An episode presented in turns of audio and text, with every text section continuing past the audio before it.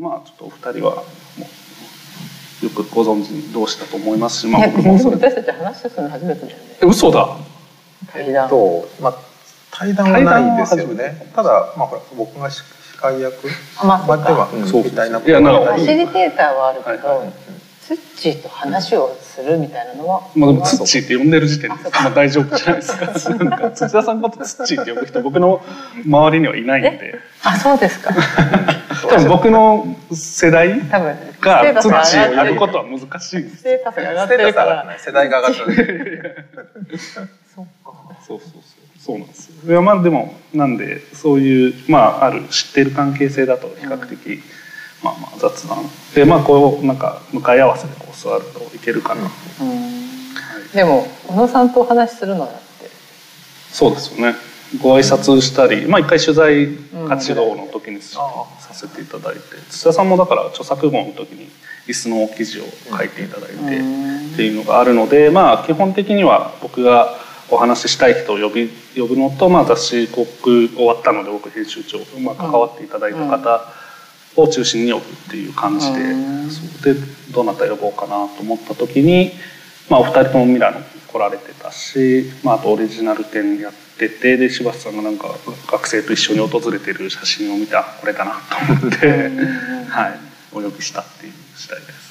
オリジナルについてめちゃくちゃ話したいって思ってからお誘いしたってよりはそれを見てあまあまあ話すならオリジナルだなっていうところになったと、しかしオリジナル展についてはさ、はい結構話してますもんねそうっすあの展覧会についてそうですね。得意な人結構多かったりして。うんそうですよね聞きましたよ私あのオンウェブ上で深澤さんのやつそうあそうの聞きたかったん金だよな払わないで聞け聞いてないんだよなえあれえなんであそうだ会場はなんかお金払うそうですね。うんうんうんアーカイブないですもんねないですね。そうですね。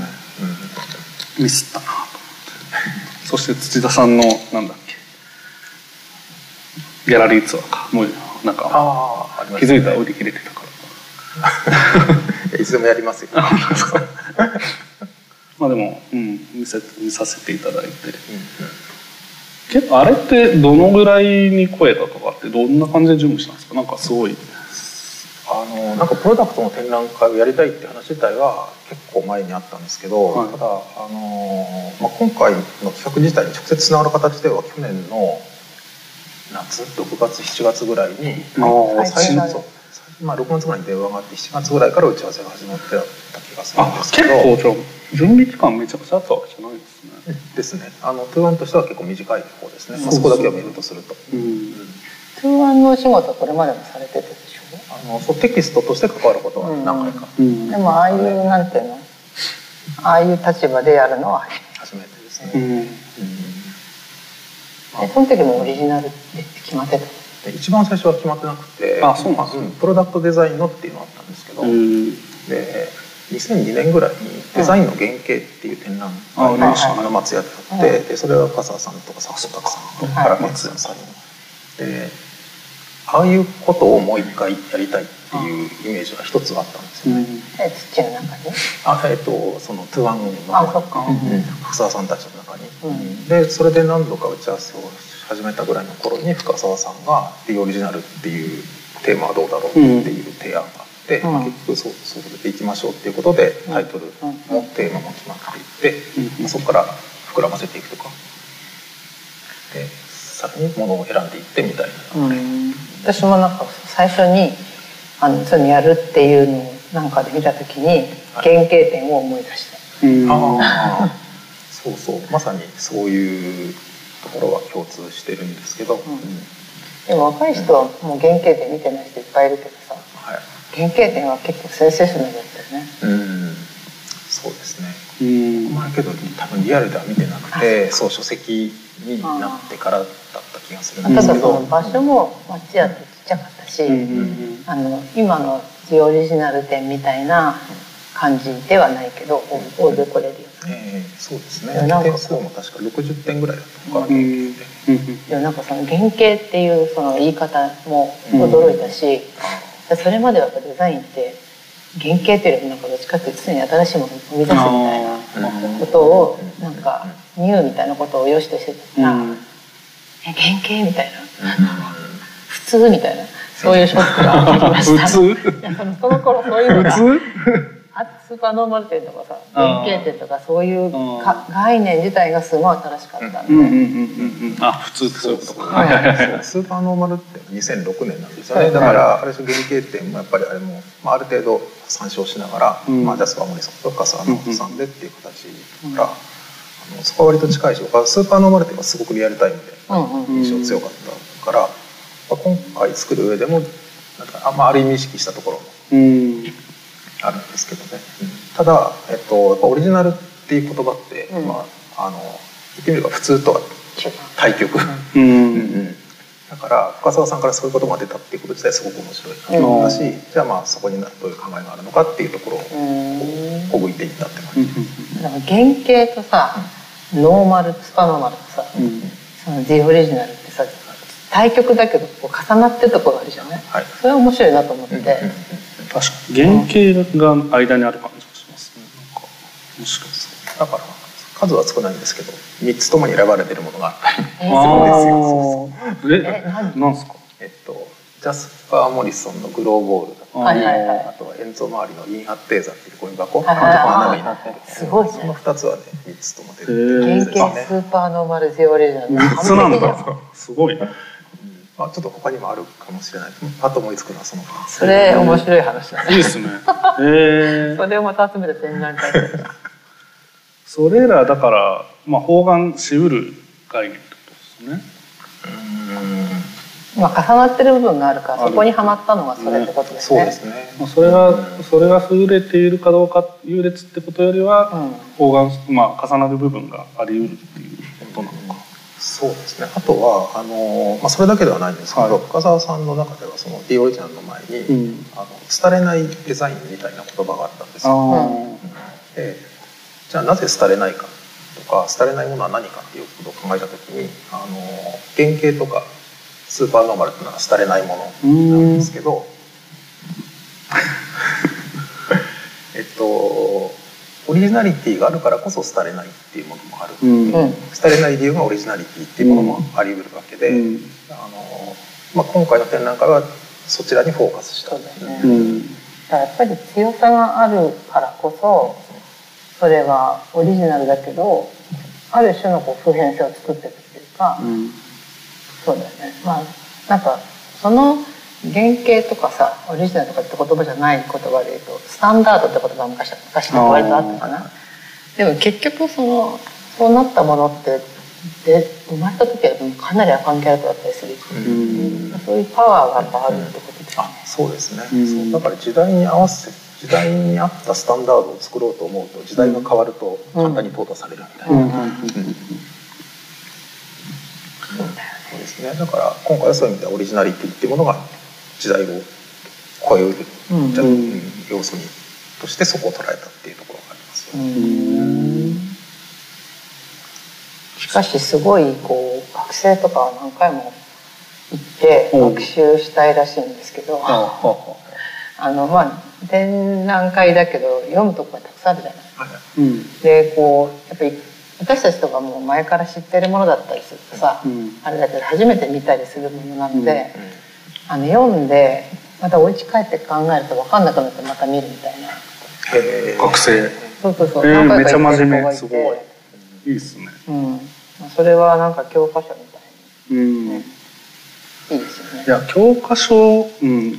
教なんかいい意味での教科書っていうのはすごい。なんかここをまあ見る機会っていうのが、うん。まあ、今今僕が見てもいいんですけどなんか若いうちになんかスタート地点じゃないけど基礎基礎みたいな感じで、あれがあるっていうのはすごい意味があるしまあそのデザインミュージアムの話も書かれてましたけど、はい。まあそういうなんだろうな基礎基礎的なこうもの何か新しいものがこうそこで展開するっていうことよりはもう少しその基盤的なものデザインの基盤的なものをなんか学ぶ場としてなんかすごい、まあ、特にプロダクトをやってる人はそこは面白いなと思ってうん。見てましたね。なんか私はねあの、まあ、あ私たちはほら知ってるものをうん。こう再編集されて見てるから、はい。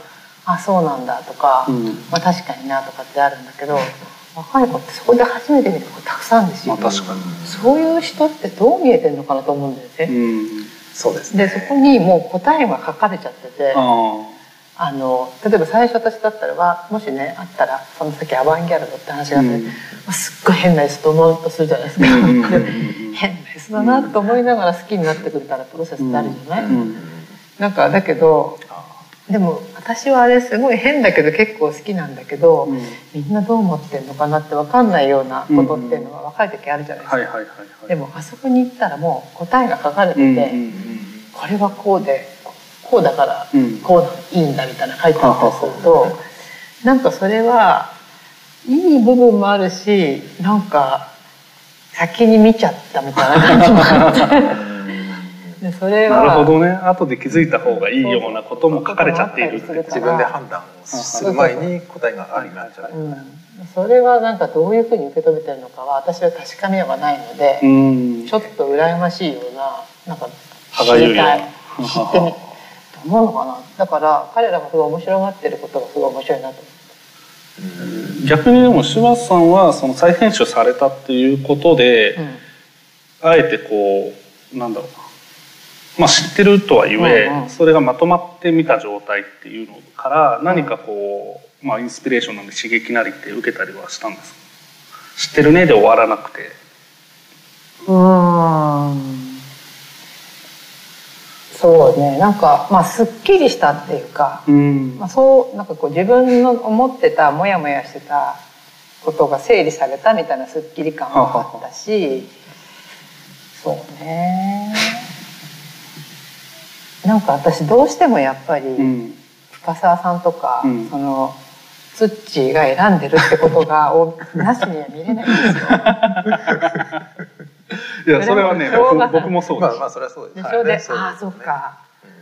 こうこういうの選ぶんだとか、うん。とか思って見ちゃい見ちゃうの。それは私にとってすごい学習なので、あの、まあ、他者の視点ですもんね、うん。確かに。それが面白かった。それは変な言い方だけどいやいやそれはやっぱり自分がデザイナーだからかもしれないんだけどあんまり客観的にこうなんていうの見れないっていうか、うんうんうん。あのでもさ例えば、まあ、私深澤さんすごい尊敬してるしそれとあのツッチーの書くものもすごいいつもあそうだなと思うのでそういう人がうん。本当どう思ってるかってなかなか聞けないのに、うんうんうん。ああいうとこで赤裸々にあるから。結構あれ赤裸々ですよね、はあみたいなそういう面白さはあるの。限定された個数のものを、まあ、態度表明に近いというかそれは思いました。それがすごい面白いなったから、すごいある種詩的なところがすごい面白いと思ったうんまあ、何を選びそれに対してどう思ってるかっていうことが書いてあることが。でそれが、まあ、そのその道のプロたちそすごい、うん。あるレベルの人たちが言えてるのをマジでちゃんと見れるっていう面白さを感じて、うん。だから私ちょっと学生よりもなんかちょっとこうあんまりストレートじゃない見方なんだけどそういうのは面白くて。だけど何でもそうじゃない、うん。結局さ正解っていうのはある人が本当にそう思ってることが見れるっていうのは面白いなと思うんですうね。それが偏ってようが、うんうんうん。なんかもしかしたら違ってようが、うん。そこには真実があるから面白いなと思って。今の視点で言うとこう、まあ、津田さん自身も選ばれてますけど他のお二方も選んでいて、まあ、ご自身も含めて偏りみたいなことってあるんですか、結果的にはまああるでしょうね、うん。あのもちろん偏らないようにっていうことも結構気にしてはい。て あの、まあ、時代にしても、はい。あのなんていうかな。国地域にしても、えっと、あとまあジャンルもできるだけやっぱりああいう展覧会組んでいこうと思うとどうしてもいわゆる名作家具それも名作椅子みたいなものがやっぱりいくらでもあるので、うん。そっち側に寄ってしまうけども、そうじゃない視点のものもできるだけ入れたいなと思ったところはあるんですけど、うんえっと、ただやっぱり多分3人ともあの僕と岡田さん田代さん今回選んでますけど、えっとそもそものところ自分が魅力を感じないものはうん候補に上がってこない。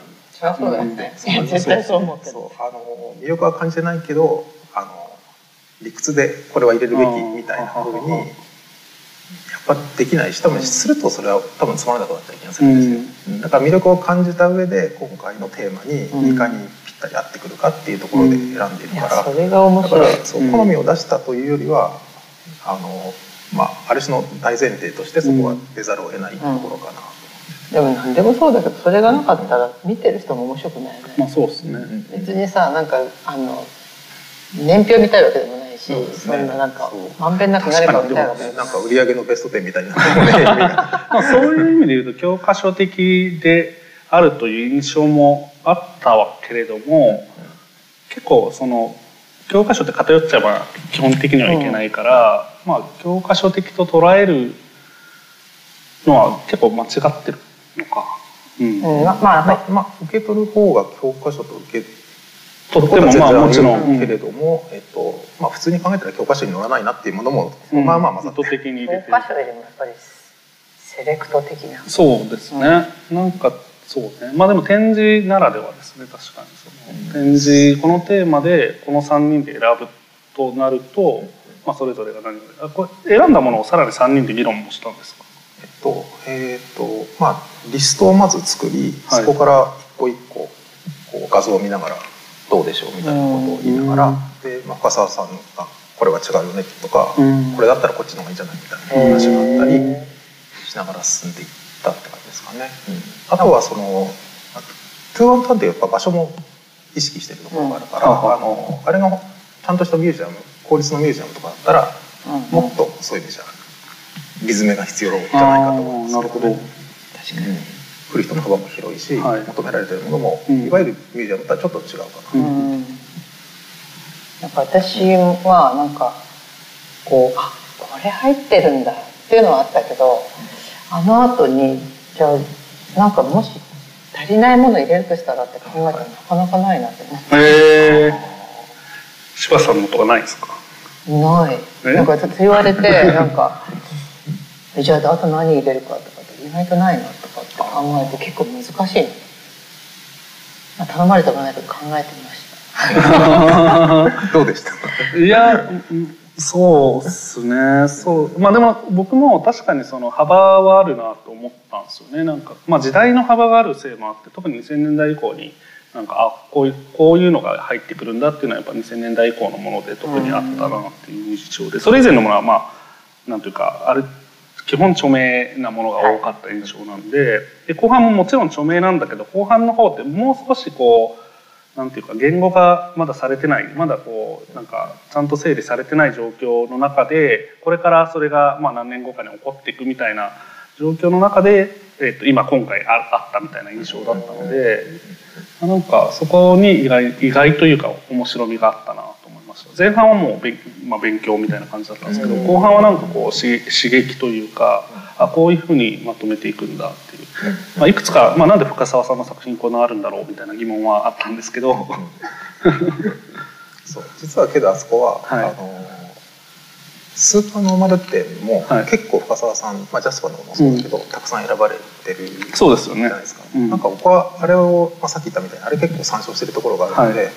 あのまあ、あれもっとあっても全然僕的にはおかしくないと思っていたんですけど意外とそこあの批判的な声もあるんであそうだそうかと思ってちょっと。そうですね。なんかスーパーノーマル展はとてもいいと思いながらも、あれがななんなんというかまあ幅が見たかったってことなのかもしれないですね。なんかある価値観みたいなものがこうそこに現れている時になんかそれを肯定するだけではないこう対立的なものがあった方がなんか面白いなっていうのがあったのかもしれないですまあ、ね。スーパーノーマル展確かにそういう意味では2人のステートメントっていうところがね、はい。すごく強くそうから今回はそうではないですね。あれによってなんかすごいみんなのイメージこうものに対するなんか一つの見方変わったよね。うん。スーパーノーマルう店んでなんかこうこうカニカッコがついてさいろんなものがそう見えてくる。し、まあ、そういう感じが今度の展覧会にもある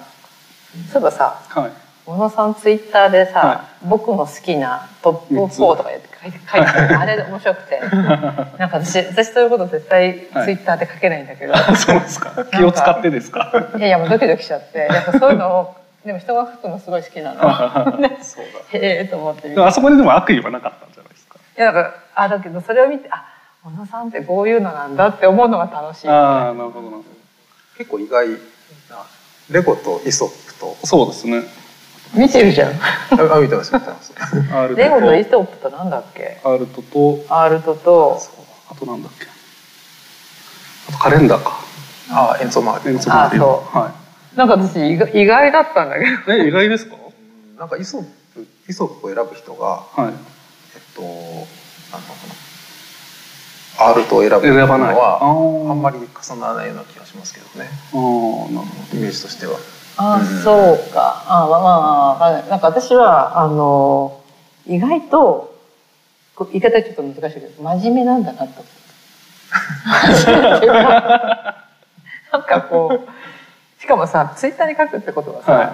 あの発表だからさなんかこど考えて。うもっとへんてこなものとか出してもいい。出しそうじゃん。うん。意外となんかまともな まともってまともだってまあ。まあまあ。まあまあそうですね。まあでも多分あそこで見て多分自分が知ってるもの親しみのあるものっていうのがどうしても入っちゃうんだと思うんですよね、ええ。だからなんかうんなんか親しみっていうのが入った上でのオリジナル。なんか親しみがあるけどオリジナルっていうところがなんか知らなくてオリジナルって言われても、まあ知ってるけどね。まあ実物見たことないのにオリジナルって言われても、なんかちょっとななんだろうな。あの分かるけどほそれこそなんだろうルーブル美術館にこれが飾られてますみたいなのを見たような気持ちになってしまうから、なんか多分身近にあるとかなんかそういう距離感が近いものを選んだ印象はあります、それが選ばれてることに僕はなんか面白みを感じたんだと思うんですよね。だから時代性はあるかもしれないですけど僕の世代のなんか僕の世代的僕僕の世代の僕の感じだとあそこら辺になんか面白みを感じたといううんか、うんなるほどね。私はアールトベースは大好きで、うんどこでもよく聞かれるとそれ書いてるんだけど、うんなんかそれですごい最初ツイッターで見見てそれで目が止まったんだけどはあはと人生で10個書買ってると思うよ。おお自分だけじゃなくてあげたい。お友達が結婚したりとはか引っ越ししたりとか。でもなんかそれにめちゃくちゃ確かに使いやすい。すごい良くない？寝頃感と、うん。あとなんかえー、っていう人いないじゃん。いいるのかな意外と。どうなんですかね。ういんないかもしれないですね。花飾んなくたって素敵だし、うんしかも透明だからまだ。なんかうんうん。そんなに趣味もないけど、うん。だけどなんかデザインが好きな人もそうじゃない人も多分受け入れてもらえそうで、うんうんうんうん。私はあの新築祝いと結婚の祝いにはいつまでおすすめしてます、えー、いやでもなんかちょっとわかりますねそれ。サイズもいろいろあるしね。あるしね。送りやすいですよでなんか私も花瓶いくつもデザインしてるけど、はい。もう本当にあれはすもうすごいよね、うーんオリジナル。すごい説得力ありますねそういう意味でね。なんかその好きなものほどはい。言葉で説明するのが難しいっていうのはやっぱ改めて感じたところで、あのなんていうかもちろんさっき言ったみたいに全てにおいて魅力を感じてはいるんですけども、うん。あの理屈よりも本当に自分の感覚としてうん。これが好きみたいなものの方が、ね、どうにじゃあそれを言葉でどう説明するってのは難しい、うん。まあもちろんある程度裏付けは、まあ、そういうもので裏付けはあるから、うん。あのなぜ選んだかって言われたらこうこうこういう理由ですとは言えるけど、うんうん。ただの説明文を聞くときに書くときにそれだけでやっぱりうん。なんつうのかな、あのまあ、それに終始すると、まあ、多分読み手としても面白くない。そこじゃあなぜ選んだかっていうことを表現したいなと思うとやっぱりものによっては思い入れがあるものほど難しいな、ううんんなんかさこうセレクトの中にもさ結構理屈として理解できるオリジナリティともうどうしようもなくさ、うん。オリジナリティってあるじゃない、でそれ読んでると面白いなと思うんだけどそれは面白いなと思って見てました、そうですね。で特にあのそそのさっきの小野さんの話みたく、はい。あの現代に近づけば近づくほど、うん定まった評価まだなかったりするからそう。うんうん。そこを自分で考えて、まあ、自分というか僕とあの説明は僕と田代さんと2人で手分けして書いたんですけどやっぱそこのそこを自分たちで考えながら、うん。うんっていうのはね、あのそう。だからまあ一応その説明文のトーンは歴史的にずっと同じではあるけど、うん。各意識としてはなんていうのかな、うん、1090年代以前とうん。2000年以降でちょっと違う、てうん。違うアプローチと言えるかもしれないですね。なるほどね。そうですよね。なんか時代を超えて評価が影響力を持ったものっていうことで定義するときに現代からのものを時代を超えるっていうのが非常に難しいですよね。うん。うんそうそう。ある意味答えはね5年後10年後に出るものとも言えて、でもデザイナーの人ってさあ、まあ、昔もしあの今作るものってみんなそうなりたいと思って作ってるわけじゃん。で、まあ、もう出来上がったものを見てあの過去の評価があるものもあるし90年代以下のものは今からなんだけどでもデザイナーって基本いつもさどうなるかわかんないんだけどそうなろうと思って作ってるわけじゃん。うんある種みんな D オリジナルを狙ってるはずなんだけど、うんなんだけどあのもちろん例えば10年後にやって選ばれないこともあるわけじゃん。うんまあ残らないこと。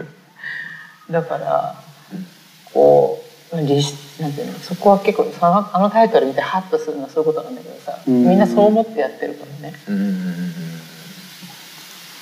そう思ってデザインしてない人いるかねなんかそこは考えてみたいところですよね。そのジオリジナルでなんか結構僕が気になったのはコピーのところで書いてますけど、ツイッターでも書いてた、そうそうなんですよ。なんかまあコピーの評まあ著作語をやったせいもあるけど、コピーの評価みたいなことが、まあ、オリジナルとの優劣で語られていたのが気にはなって、うん。なんか優劣のあり方みたいなのが今ってこう昔とちょっと違うっていうか、うん。優劣をそもそもつけないみたいな考え方もあるうん。中で、なんかコピーかオリジナルかっていうことの優劣が逆転逆転まではしないまでも何か別のものとして捉えうる。うんなんかそういう別の視点みたいなものが持ち込まれていくとしたら、まあ、そういうデザイナーなんていうかあれを目指さないデザイナーもいても不思議じゃない気したんですよ。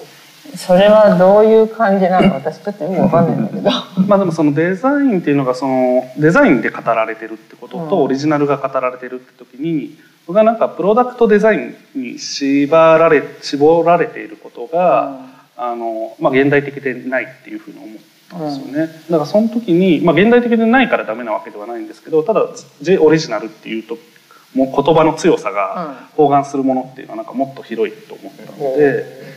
だからその時になんというかあのコピーを良しとするっていうのも、じゃあコピーって劣化版っていうふうに捉えるのっていうのが、僕はあんまピンとこなくて劣化版だった時代もあると思うんですけどなんかあれをコピーして量産するっていうことの中にも形のデザインはないけれどもそれを量産するそして安価に、まあ、多くの人が手に入るってことが、まあ、ビジネスとしてデザインされるっていう考え方はあると思うのでなんかそういうなんていうかな反論みたいなこととなんかを感じさせるようなポイントがなんか反映されていったらなんか僕はなんか、あのまあ、反映されてたらっていうよりはなんかそこも含めて議論してみたいなっていうのはちょっと思った別になんか僕がコピー来産してるわけではないんですけど、まあでも私も同じことは思う。私はすごいコピーられて腹が立つけど、よく腹立ってます。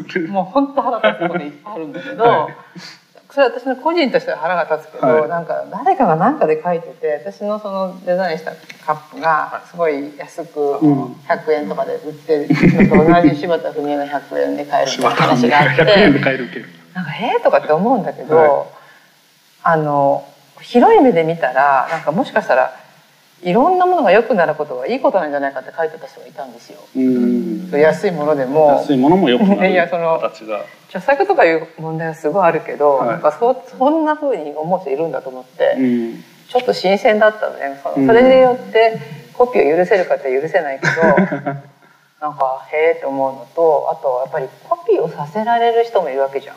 そうなんですよね。その人の気持ちを考えるとすごい胸が痛いんだけどさ。ううん。んそれあのまさに深澤さんこの間その、深澤さんと田代さん3人のトークイベントの時の質問で、うんそういう立場の人から質問があって、そういう立場のとか、まあ、つまりあの社名とか出てたんですか？あのそうあのそうそうなんですよ。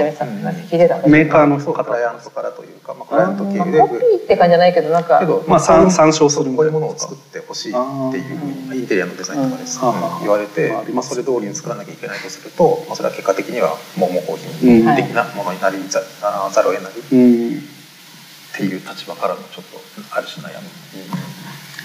いやどう答えたんですか？それ。どう答えるんですか？えっとあのなんていうのかなそこの中でみんなとうまくやっていくか、うん。自分で荒波にこぎ出すかどっちかだみたいな話をしてますそうそう荒波に組み出してうまいもうまい答えだなと思って私は、まあよくき覚えてるでしょ私これ二択を提示する。確かにめちゃくちゃ。どう答えるんだろうと思ったんいですやそうですよね。気になる。そうそう笠原さん。うん。そうかと思ったけど、うん。なんかでもコピーをした人は一番自分が分かってるはずなんですよ。ううん誰かが似てる似てないとか言う前うんうにん。確実にうん。これを参考にして作ってる、うんうんうんそのなんかこう呵責からは一生逃れられない気がしてそれかわいそうだなと。うん。うん確かにそうですね。あの、そう、さっきのさん、あ、一応なんか説明をすると、はい。あの、デオリジナル展の一番最後のあたりに、その。オリジナルってなんだろうっていうパネルがあるんですよね。うん。でそれは、あの、オリジナルと対の、まあ、対義語というか、として。リファレンスとか、うデザインとか、あとは。アップデートとか、うんオマージュとか、うんでコピーっていう項目もあってでそのコピーっていうのはあのに対しての表現には野さんが引っかかったっていうそう話だったんですけどあの、まあ、あれを見て僕は改めて思ったのはあのある意味今言ったコピーからリファレンスとか、うんあのオマージュとか、うんあのっていう言葉が一緒くたに世の中ではコピーとみなされるケースって結構あるんですよ。そうですようん。うん。けどそれってコピーって言われたりするけども実はそうではなくて、うん。あの本当に真面目に過去の作られたものを研究して、その部分的な何かを生かしながら、うん。けど新しくすべきところはしてっていうふうにリファレンスを取るっていうのは、見方によってはコピーかもしれないけど見方によってはデザインですごく重要なプロセス、うん。だからそれは意義がある。うん。であの中でいうコピーはそういう意味では一番ある種悪質な、まあ、悪質までいかないにしても いわゆる模倣、まあ、盗用に近い模まあ倣を説明するとそうそうですね。それを説明するとっていうのがまあそこにうん。コピーとして書いたところで、まあ、あれは本当になんていうかな、まあ、コピーっていう行為というよりは、はい。あのあれはプロダクトにおけるなので、うん。コピー製品とはっていう説明していくと、ね。まあ、さっきさんが言ったような意味での、まあ、模倣品盗用品に近い説明私はそういう意味ではコピーっていうのは、うん。そのリファレンスはその辺は言ってなくて、はい。うん。うん本当に知恵が入ってないえまんま、はい。みたいな、えうんうん。まあちょっとギリだな。それそれもコピーだけどなんか似てるよね。絶対これこの構成参照して作ってるじゃんっていうのも私にとってはちょっとコピーかな。うん。だってそこの発見がデザインだからさ、うん。そこを盗用しちゃったらダメでしょって思う。んうんうんうでもちろんプロだったら衣装権を逃れる方法っていくらでもあるけど、うんそれはやっぱ見えるし、うんあのそこもギリコピーって言っちゃうかな私、うん。いやいやなんか僕の視点は著作簿をあの著作を特集した号で、まあ、著作権とか特許とかいろいろ勉強したんですけど、うん。なんか一個その中でまあハッとしたのがコピーして嫌だって思うのは人の視点って物の視点だと物が嫌だと思ってるのかどうかっていう。ああはいはい。だから物はもしかしたら多くの人に使われた方がいいとか、うんその形は多くの人に広がった方がいいとかっていうものの視点になった時に、はいまあ、実はコピーっていうのはそれをあのなんていうか達成する一つの手段。だから柴田さんの作ったものは喜んでるかもしれないっていう まあこれは別に仮説というか考え方でしかないけどなんか結構それは僕はハッとしてあでもなんかそういうことも含めてオリジナルについてあまあオリジナルについての議論ではなくて単純にコピーっていうものの優劣をオリジナルと対比させてることだけで語るっていうことが少しあのなんだろうな他の語り方もあるんじゃないかなっていうふうに思ってたんで、うん。あのまあ議論なんか議論対象みたいなものがあってそのそういうものが提示されているのがすごい良かったうんですね。なんかここはどうやって掘っていくんだろうとか、まあ、2000年代以降はまだ時代超えてないけどどういうふうに議論されたんだろうとかっていうなんかそういう気になるポイントみたいなのが出てきたっていう。ちなみにあのツッチーはこう文章とか書くけど、はい。そういうそういう業界にはコピーとかの書きこう丸々文章をコピーされたみたいなんか自分の仕事のジャンルにおいてはほぼないですよね。うん、あるのかな？まあクリシェみたいなのもありますよねあ、まあそうよくあるね。そういうものありますけどね。うん言い回しみたいなけど例えばあるまああれですよね。例えばある展覧会についての、うんてまあ天評を書くときに、うんその一部が誰かがすでに SNS とかに書いてたのを丸々コピーしてるじゃんみたいなことがあったらまずいでしょうけど、まずあんまり、まあ、僕の周りでは聞かないです。まあ、でっていうのはまあデザインにおいては、うん。まあそこまでのなんていうんですかね。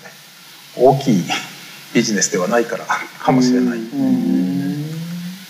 るほどね。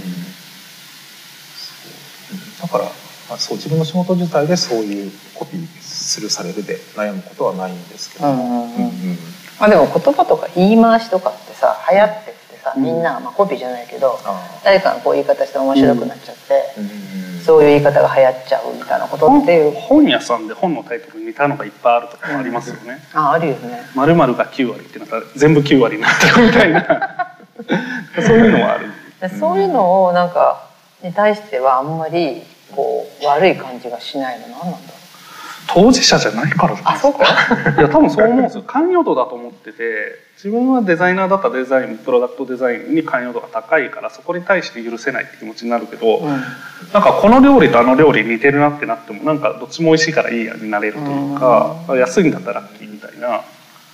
だからなんかそう寛容度の問題な気もしますけどね。って思うとなんかコピーが必ずしもみたいな考え方もちょっと出てくるっていうか、そうまあだから誰の立場でそのコピーを見るかっていう。で、まあ、あれは当然デザインプロダクトデザインの展覧会だからプロダクトデザイナーだったりプロダクトデザインのあり方倫理観みたいなことでコピーとかオリジナルを語るっていうのは当然あるべき姿なんで書かれてることはいいんです。いいなと思ってるんですけど単純にそのコピーとオリジナルって言葉だけを取ればプロダクトデザインだけで使われる言葉ではないから、うん。なんか単純にその2つの言葉まあオリジナルだけでもなんかもっとプロダクトデザインの外にも通じる何か議論っていうのがどのぐらいあったのかっていうのが気になったりはしましたね。あそうそう。で議論っていう意味では実は、はい。その点についてはねほとんどなかったなあくて特にあのパネルは妙にあのある種目立つ場所についてしまったけども、うんうん。僕はあのパネルあんまりあのウェイトを置きたくないので実はあそうなんですそうそうなんだそうなんですよ。えそう結構みんな見てる。結構あれなんか注目そうなんですよねまあ言ったらオリジナルをどう紐解いたかみたいなものになってるので。で、まあ、あの展覧会でテーマとしてはその独自性みたいなものがどういうふうに表現されてきたか、うん。まあ、それがどういう意義を持ってきたかっていうところがメインのテーマとすると、あのまあ、それに対してコピーだったり、まあ、コピーともしかしたら区別されにくいかもしれないうん。言葉がどうあるかっていうのはあのその理解のまあ本当にヒントの一部うん。としては有用かなと思うんですけどもあの、まああそこで浮き彫りにされるオリジナリティイコール今回の展覧会のテーマとは実はあんまり思ってないところ。があってなるほどなるほど。そうだからそうだからあのそういう点では議論はあまりなくて、うん。まあ、あとなんとかな。まあこいつなんですけど割と最一応最後の最後に時間のない中でダーッと書いて。その割に。でまあ、一応ただあの最低限の、ね。最低限のなんつうのかな。あの法規的なチェックはあったんですけど、はあはあはあ。うんあのまあその上でああいう形の掲示になったっていうところはありますね。ただその、えっと、一方で、えっと、90年代ぐらいに盛んにあのもうオリジナル例えば音楽とかうん。ジャンルはじめとして、うん。なんかもうオリジナルってないよねみたいな、うん。これからはサンプリングとリミックスだよねみたいなことが盛んに言われた時代があったじゃないですか。ね。そうだからあの逆に今やっぱそれを抜けてやっぱりオリジナルが大切だよねっていう認識が、うん。あのなんていうのかな、うんとまあ、再び顧みられてる時代なのかなっていう気もしていて。そう。なるほどね。そうですね、うん。まあ、本当にあらゆる表現が出尽くしたはずなのに、うん。それでもやっぱりまだある種のオリジナリティ感じさせるものがうん。見出され続けてるっていうことの状況の面白さみたいなのがうんうんうんあるなと思うんですよね。うん。だからその時のオレオリジナルの概念が昔に戻った印象はちょっとあったんですよね。ああーまあだから今回多分原型とかっていうところにまあ近いのかもしれないですけど、それがスタート地点であるっていう。なんかオリジナルはないっていうことが言うていたのは、まあ、要するに組み合わせだし何かの影響下に全てのものがあるっていうことだとは思うんですけどなんかそういう前提において生まれ得るオリジナルっていう定も作れたんじゃないかなっていうふうにまあそういう意味も含んではたかもしれないんですけど、うん。なんかそのな気がする。うんうんうん、なんかなんかそのオリジナルっていうものがどう概念が変遷したかみたいなこととか、まあ、変遷ししてないかもしれないですけどなんかいわゆるオリジナルっていうのは本当にもう唯一無二のものでみたいなイメージが最初はあってでオリジナルはないよねみたいな時代があって今はじゃあオリジナルっていうのをどう捉えるべきなのかっていう。なんかそのオリジナルっていうものはこうですっていうことのなんていうのかな。それって結構断言されたなっていう、まあ、特に深澤さんの文章は断言されたなっていう気持ちだったんですよね。でそれよりはなんか結構お気持ちに見えたっていうかそれが。なんかあの深澤さん論に見えちゃったんでもう少し客観的なこうオリジナルっていうものがどういうふうに捉えられてきて今の時代においてオリジナルはどう捉えられるべきかっていうのが欲しかったけど結構深澤さんがオリジナルだと思ってた。あまあわかんないですけどその深澤さんの時代のオリジナルっていう概念がそこに提示され直したような感じも感じてあのそうそこがちょっと気になったんですよ。かでも私はその原型もスーパーノーマルもそうだけど、それが一つのなんかこう良さなんだと思うのね。で原型の時もスーパーノーマルの時もそういう議論がその後起こったじゃん。はいはいはいはい。なんかだからそれはあの深澤さんなりツッチーなりがこうなんだと。主,、うん。主観的にやらないと起きないから、うん。そこをなんかまんべんなくやってても意味がなくて。うですねあのだからあの展覧会はその原型スーパーノーマルうんうんザ・オリジナルっていう面白さがあってまたみんなざわざわするじゃん、そうですね。オリジナルってさってなるってことがい面白いやいやいやそれめちゃくちゃ思います。だからざわざわさせるよねいつも。け どねパソコン深澤さんのやっぱりそうね面白い。なるほどキーワードを感動そうすごいとこ。っていうところですよね。でみんながまたそのそのことについてデザインをこうもう一回こう考え直す。考え直すっていうののなんかそれはすごいしそれはやっぱただの展覧会じゃないパワーがいそうつも思いますだからあもうできるだけなんかこう別に3人でギュッて決めてくれたらいいなと思って、うんなんかそれをなしには見れないんですよ。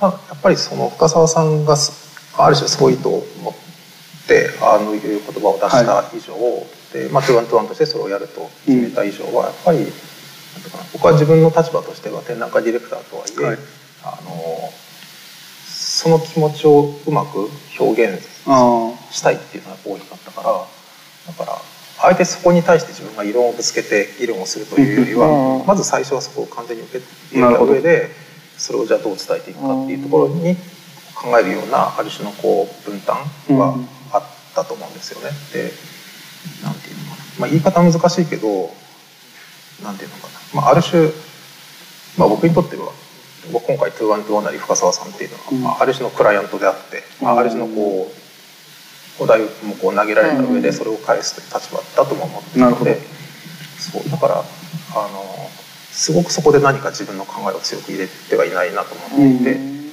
そうだからもしもそうではない関係性でうん。オリジナリティっていう言葉だけをテーマにっていうことになったらそれこそプロダクト以外のものをうん。もっと入れていったりとか、うん。あのっていう考え方ももちろんあったと思いますうん。割とでもその他の仕事でもそういうスタンスじゃないですか？うんそうです。あのやっぱすごい目利きだはい。から、うん。本当は自分自身はあのいろんな思いがあると思うけどでもなんかこうでもジャーナリストだからさ、うん。あのジャーナリストとしての自分っていうだけじゃないなんて言ったらいいんだろう。そのデザインの仲介役みたいな。まあ、翻訳家というか。みたいな。そういうこうプロフェッショナリティがあったりとか。だから私はあのちょっと今回はとは言ってもねうん。あの3人の中の1人だから、うんツッチーの本当のそういうのがちょっと垣間見れる感じがしてすごい面白かった。うん。うん。あそうもちろんなんかね、そういう部分は出てるだろうな。出とは出てると思いましたけど、うん。そう。ただまあそういう意味ではやっぱり文章を書く時の方がよりある意味自由に、うん。書いてる面はうん。ありますね。うんうん。そう。まあ何を書く題材として選ぶうん。みたいなところも含めて、なんか夢に出てきなんか夢に出てきそうなんですよね悪夢というかこう何を選ぶのかとかなんか何を提示するのかって結構苦しい作業だったんじゃないかなと思ったんですよなんかちょっと想像してみたんですよね自分がやるとしたら。まあ当然自分僕の場合は全然こう過去へのまあ参照できるものの数とか圧倒的に少ないっていうのもあるんですけどとはいえなんかオリジナルっていうことで何かを提示していくって結構しんどい作業というか好きなものだったら全然提示できるんだけれども知ってる範囲の中でオリジナル提示するっていうのは苦しい作業だったんじゃないのかなと思ったんですけどどうですか？あの手間はかかりますよね、うん、かかるし、まあ、かけたというかあの本当にいろんな資料も全ページめくり直すような作業もあったし、その中でこれはみたいなものを選んでいくような、うん。そう。まあ、やっぱり自分が仕事してきた仕事も含めて、そういうことをしながら、うん、まあそのそこから選ぶこと自体は楽しさももちろんあったし、私はそこは楽しいと思うんだけど、私はそれをなんかこう展覧会として世の中に見せるところにすごいこう私なんかもドキドキしちゃうから選ぶ労力は結構楽しいけど、なんか。いろんなこと考えちゃうじゃんそこが結構辛いだろうな。と思って。いやなんか夢にですそうですね。そうだ、うん、考えなきゃいけないことはもうすごくたくさんあったので、うん、そのものを選ぶことだけについて。も、うん、本当にまあ、常に頭の中にあるいやそうですね。なりますよ、あれは、まあジオリジナリティに限らずやっぱ展覧会とかってそういうことをこうさらけ出さなきゃいけないから、結構しんどいよね。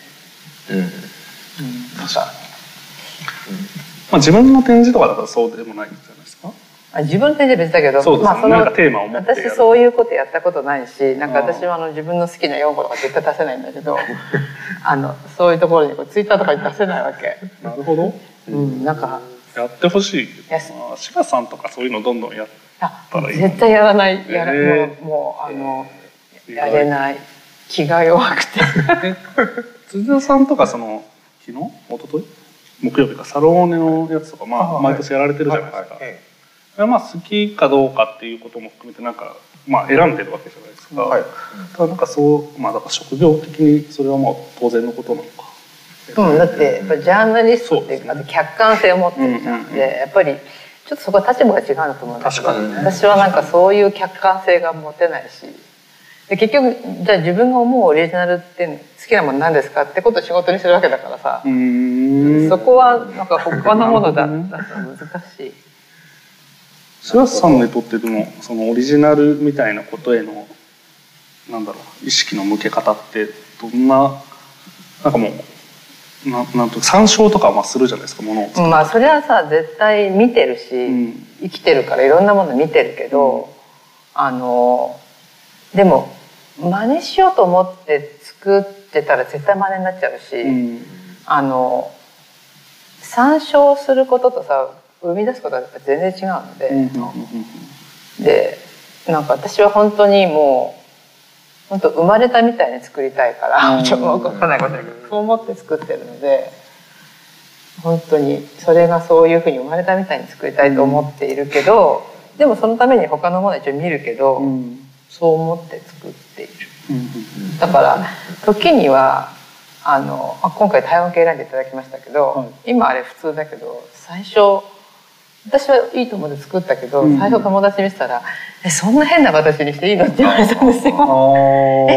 えそんなの台湾系の形じゃないじゃんって言われてあそう思うんだって思ってちょっとびっくりしたことがあったんだけどでもそういうことをあんま考えないと大変だけどでも確かにそういう普通のデザインじゃない友達に見せたら、あそうなんだって思ってびっくりしたけどでもそのもののことの考えるとそうなるしかなかったんだよね。えー、それめちゃくちゃ面白い。ないものが生まれた時人って反発しますからね。そっか。そう。だけど私はあんま思わなかったけどそれはたまにちょっと言われたことある。うん、なんか聞いた、まあ、広告業界の話だと生茶っていうのがあるじゃないですか。あれめちゃくちゃあのなんだっけ事前調査だと評価めちゃくちゃ低かったらしいんですよ、生チョコとかってああったから生いいんじゃないかってことなんだろうけど、生ゴミとかのイメージもあるから生って言葉がネガティブに出てる人もいたらしいんですけど、まあ、出したら全然うまくいったみたいなことなんですよね。だからまあ持っているイメージみたいな固定観念みたいなものにめちゃくちゃ引っ張られるわけでだからそういう中で新しいものがなんか生まれてきた時にまあ反発心みたいなものがまあハレーションみたいなのが起こるってなんかあるんだなというふうに思ったんですけどでも確かに柴田さんの体温計はそれを起こしうるこううん方ななんだろうえ？みたいになるとは確かそうだなと思いました。僕も最初見た時すごいあのデザインとか全然やる前とかですとすごいインパクトあったんでなんかなんだこれみたいななん体温計っていう範囲の中でなんだこれって思うのってなんかすごい。でそして今ね残っているっていう。うん、かわかわいいとかなんか愛らしいって思うまでにちょっと時間が必要だった気はしますね。けどあの展覧会やっぱりそういうものが少なからず含まれてるんですよね、うん。出た時は本当にギョッとされたようなものうん。がいつの間にか当たり前というか、定番みたいになってるとか、アーロンチャーとかもやっぱ最初はあエイリアンみたいとか言われたりとかしてたのが、ね今はもうね本当に普通のというか、うん。よく使うね、定番として定着してた。あるね。またに私になれないけど。あ、それは形になれない。なれない。あでそれはほらその人のさあの、ね、親しみやすい形そうじゃないうん形ってあるじゃない、ちょっと人間工学的なっていうアプローチと柴田さんのアプローチはだいぶ違う。違うかもね、そうですね、うんだけど深澤さんも実はアーロンチェアやや難色を示したところもありあそうそこそこはちょっと議論があったんですけどただアーロンチェアは、まあ、あのプラスチックを90%ぐらいもう。再利用のプラスチックを使ったり、まあ、そういうアップデートをしてるっていうところも考え合わせて選ばれたっていうところまあでももう確かに唯一無二だけどね、うん。いやそうですよね。まあでもあれの後にあれっぽいものいっぱい出出たみたいなのもありますしね。あそうですね影響力そういういう意味でうも。んそうね。でもまあそういうのがあったりするのも面白いんだろうな。でも私はそういう意味でやっぱアーロンぐらいかな。え？気になったの？は。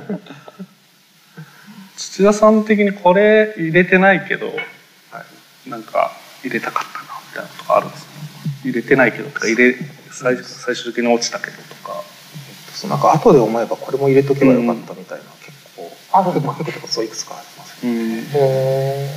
へ提出した後になんか思いつくみたいなのよくあるやつ雑談の後が一番雑談みたいなのもありますからね、ええそんなのあるんだそうですね。えっと、うん。まあ、そんな本流ではないんですけど、例えば、チュッパチャップスとかも、あれって、あの、ああそうだねそう。で、まあちょっと、あの、正確にはともかく、一説によると、あれは棒をつけたキャンディーの最初のものっていう一説もあったりして、っていう意味では、まあオリジナルにあれが初めて日本にい来た頃ってもうまだいないかもしれないけど私はすごい衝撃だったよ。へえチュッパチャップスすごいかっこいいと思った。あ形が、うん。でも結構そういうのあるよねお菓子って。パピコとかさ。はいはいはい なんかちょっとこうあパピコも私はチュッパチャップスぐらい衝撃的だった、えパチャップスね。あとはあの「I love New York」っていうああれはグラ,、まあ、グラフィックになるんですけど、はい。まあ、グラフィックになるからちょっと詳しくないかなと思ったんですけど、うん。ただあのグラフィックってものすごくはいはい。それこそコピーされ、うんコピーというか、ありを生み出し続けてるじゃないですか、うんうんうんあの影響力もすごいなと思うからそうですね。なんかまああれが象徴的に入ったマンカップとかがあるとピタッとはまったなと思うしあとまあちょっと他でも話したけどシャネルのナンバーファイブっていいう香水って、それまでの香水っていうのは本当に有機的なボトルの中はい。に本当的な名前がついてみたいなのが当たり前だったところに、本当にすごく事務的ある種事務的な名前とあの四角いボトルっていうのは当時すごく新しくて、うん。20年代かな。でなんかああいうある種の美意識って、うん。あのそれこそ今のイソップのボトルとかにもある意味受け継がれてるうんのかなみたいなつながりを考えると一層あるとよかったなと思ってる、うん。思うものだったりとか、うんなんかいくつかありますねそういうふうに。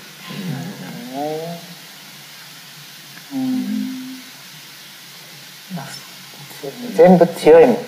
そうですうん選べないなうん。ものという意味では。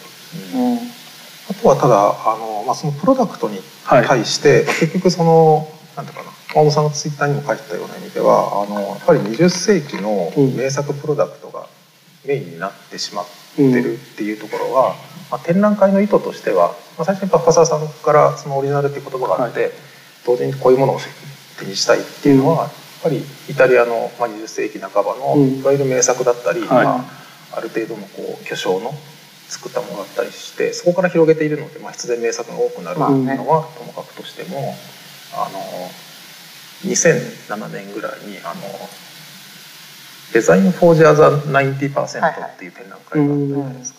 でそれっ出てましまあ、それまでのデザインっていうのはいわゆる世の中の豊かな国の中の、中でも豊かな人々の10%のためにしかデザインされてない、けど本当はそれ以外の90%の人のためのデザインが重要なんじゃないかっていうあのある種の定義されて、でそこに一気に光が当たるようになったとすると、今回選ばれてるものって思いっきり10%のためのデザインだそうですね。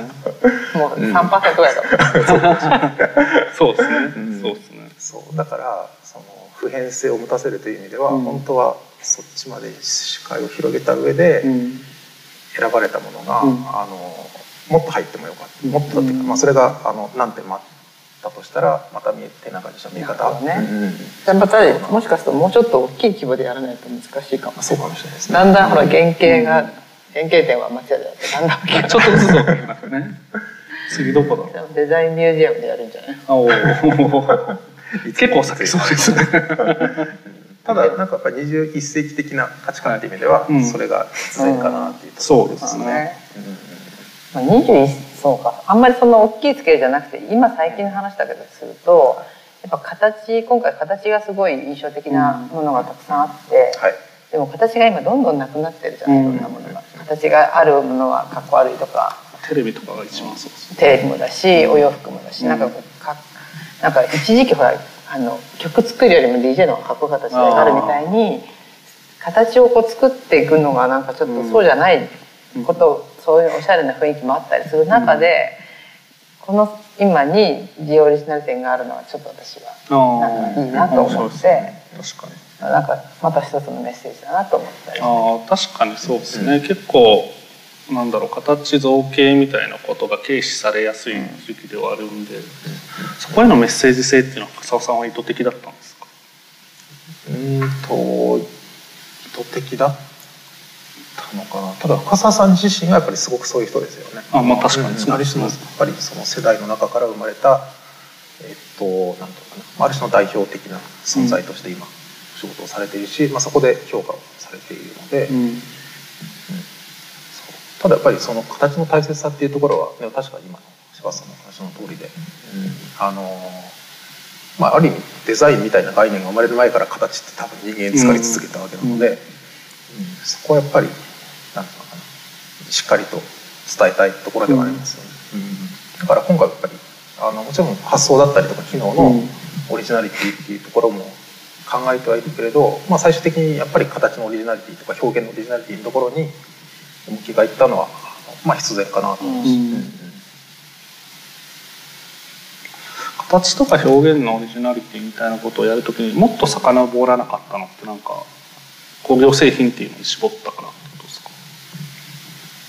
あそうですね。あのえっと量産されたものであり、でまあ、基本的に現在も手に入るものっていうのを割とさ早い時間時期に枠組みとしては。デザインっていう言葉がこう分かりやすくなった段階のところまでしかやってないってことですああそう,、うん。まあ、そうですね。産業革命が始まるくらいのうん。時代で、ただやっぱ現代作られてるものの中に例えばエディション作品だったりとか、あの工芸的なものって、まあ、より個性あふれるものってたくさんあるでしょうけど、うん。まあ、今回そういうものは枠の中には入れずに、うん。うん一番古いのってなんだろう？やっぱりトーネットの椅子ですかね。あれもやっぱギリギリ量産のうん。そうだよね、うん。うん。トーネット全まで掘ったらちょっと相当まあややこしい。ぼやけますよね。いやだからタイトルがジオリジナルの後にちょっとなんか欲しいみたいな気持ちはどうしてもついちゃう。インモダンタイムスなのかなんかちょっと欲しいなっていうのはすごい思う。そうかノーマル店じゃなくてスーパーがついたみたいな、あそうそうそうまあだから J オリジナルってめちゃくちゃ強い言葉じゃないですか。うん。だからなんかその割には結構領域が限定領域時代が限定されてたので、まああの物足りないっていうオリジナルが持ってる強さからするとなんか領域なんか足りない部分が多い印象だた。だもともとはそういうものだって知ってたからもちろん大丈夫ではあるんですけど。あれなんかタイトルなかった？サブタイトルなかったんでしたっけ？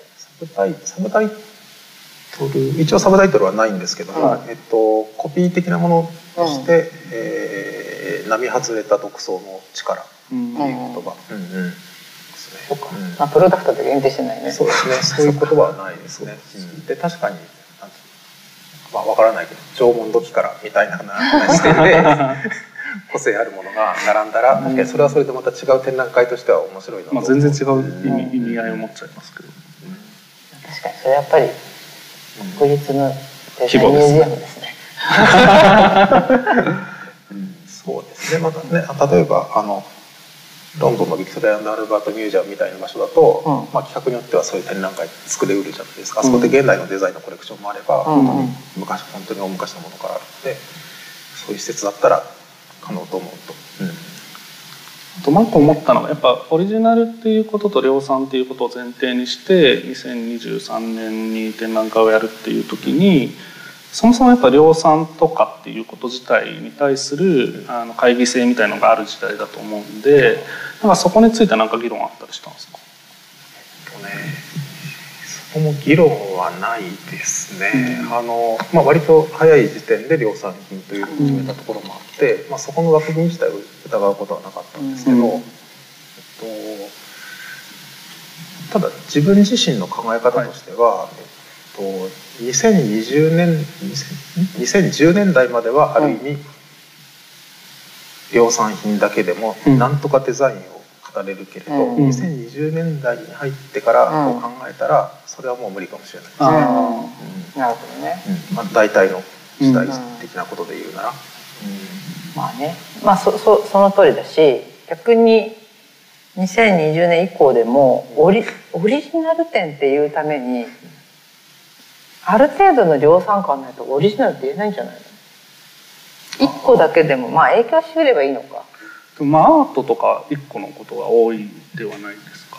だから逆にオリジナルって言葉使わないんじゃどうかな？ないいやわかんない。どうなんだろう。どうですかね、まあ、そうさっき僕が言った意味としては、はい。例えばあのえっと明日かなこのトークに出る w プラスとかタットプロジェクトみたいな人たちが作ってるものが、えっとまあ、オリジナルっていうテーマの展覧会の中に入ってきうるかなという意味で、そうですね。同じものじゃなくてもその考え方がはあの例えばコピーされたりとか、うん。そういうこともありえる。そうですね。そういうオリジナリティがあるという。こと、うん。まあ、確かに今ああいう世代あのあの世代が作ってるものっていうのはそういうふうになってきてる気がしますよね、うん。うん。考え方の時点で広まりうる、なんかデザインっていうものを使ってのデザインがやってきたことへの批判的態度っていうのを持った作られ方っていうのはミラノでここ、まあ、何年かずっとやられてきてるなっていう印象はあるけれども、まあ、ミラノ自体がそういう場だからあの自己矛盾をはらんでやってるなっていう印象も当然あるんですけど。まあ、だから、えまあ、エディション作品で作られるものは5点だけだから、うん。その点では普遍的とは言えないけれど、うん。そこに提示された考え方は普遍的になりうるみたいな。うん、なとは思った。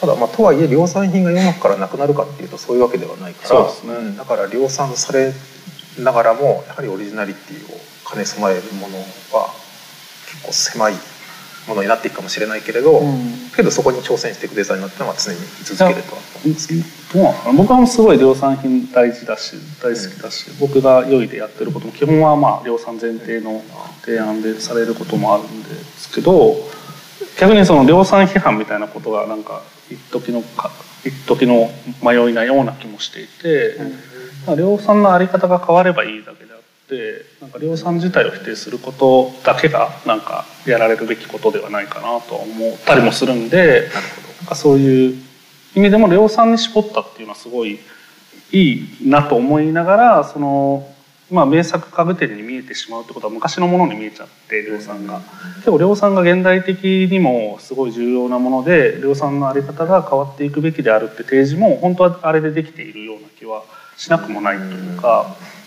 なんかそうしかもそこに造形みたいなものが、まあ、あのもう一度改めて考え直されていくっていうなんかそういう提示のあの動線がしっかり引かれてるようにも捉えれるなと思ったりもしたんですよね。ただ書かれてはなかったっっていう。うんうんうんそうですよね。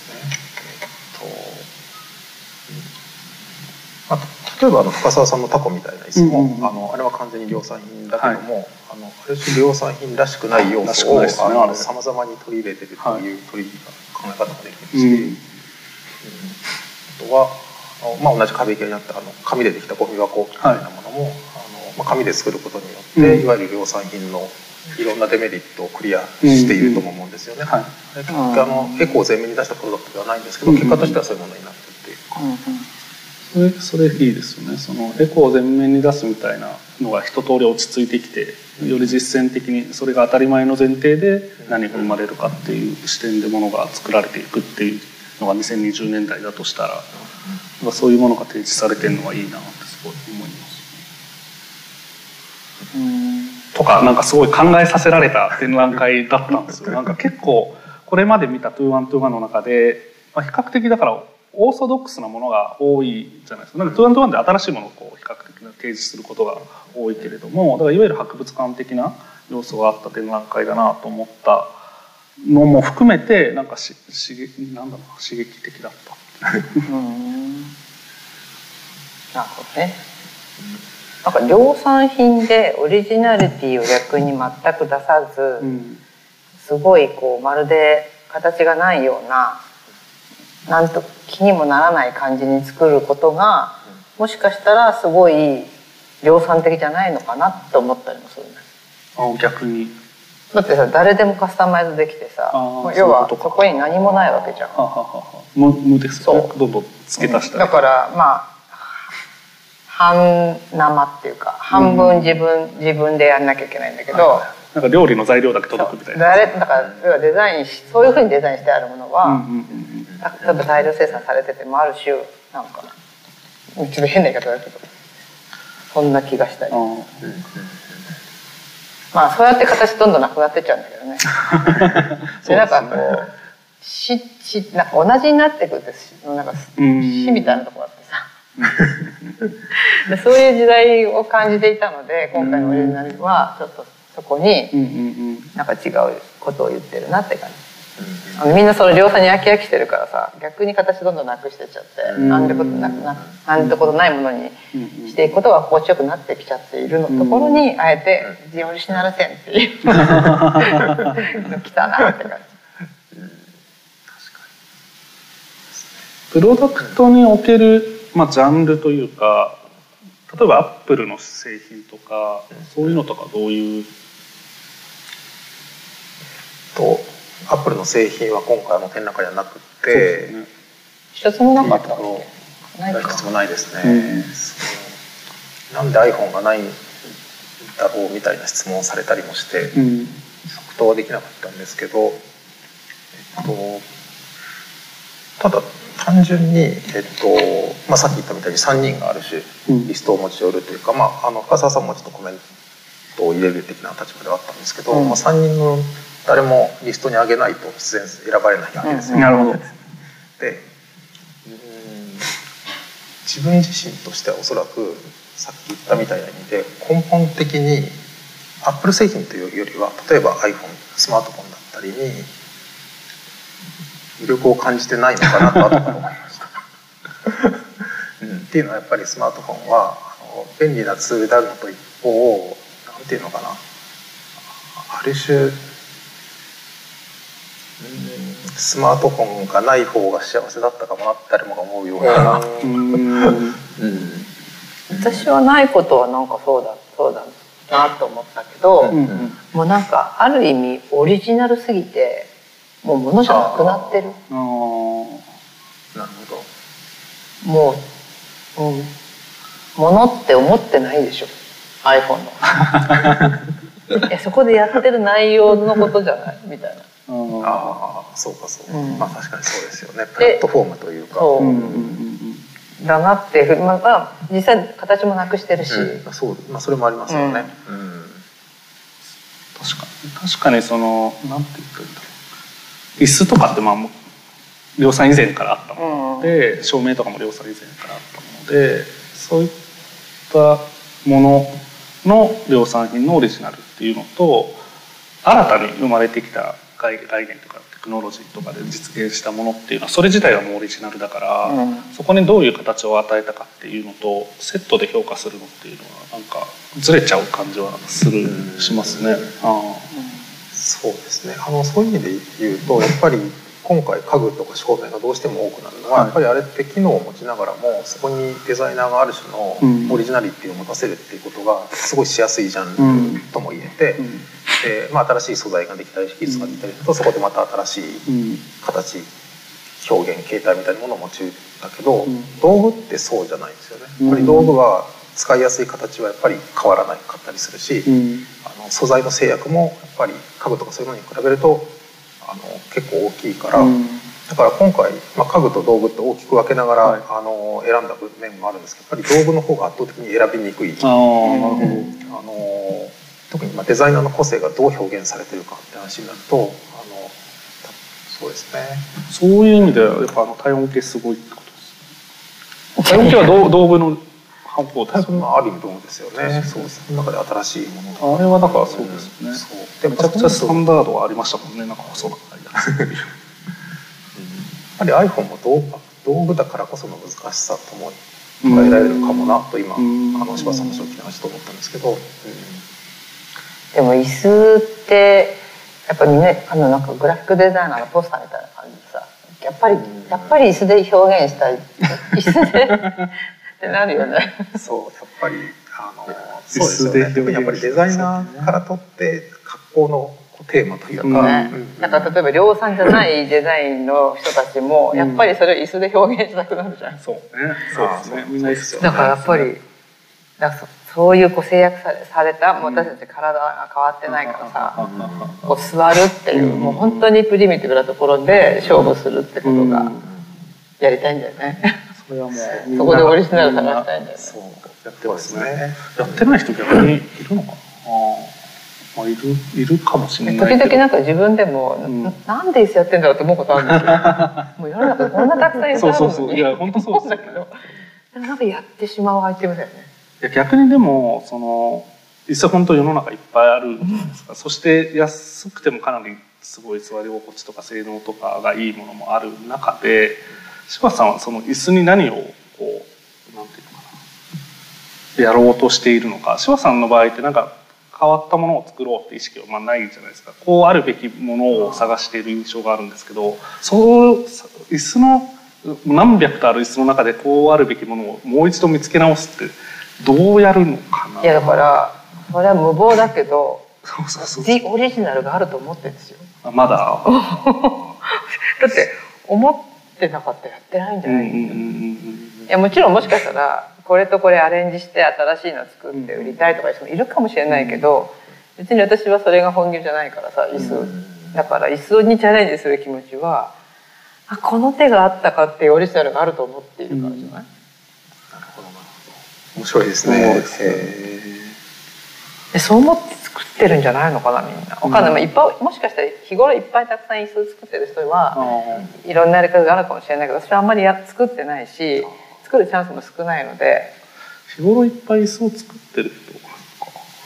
ーでもなんか今やっぱりそう。はいああどうぞどうぞ。やっぱりジャスパー・モリソンってたくさん椅子作っているし、やっぱりうまいと思うんですけど、うん。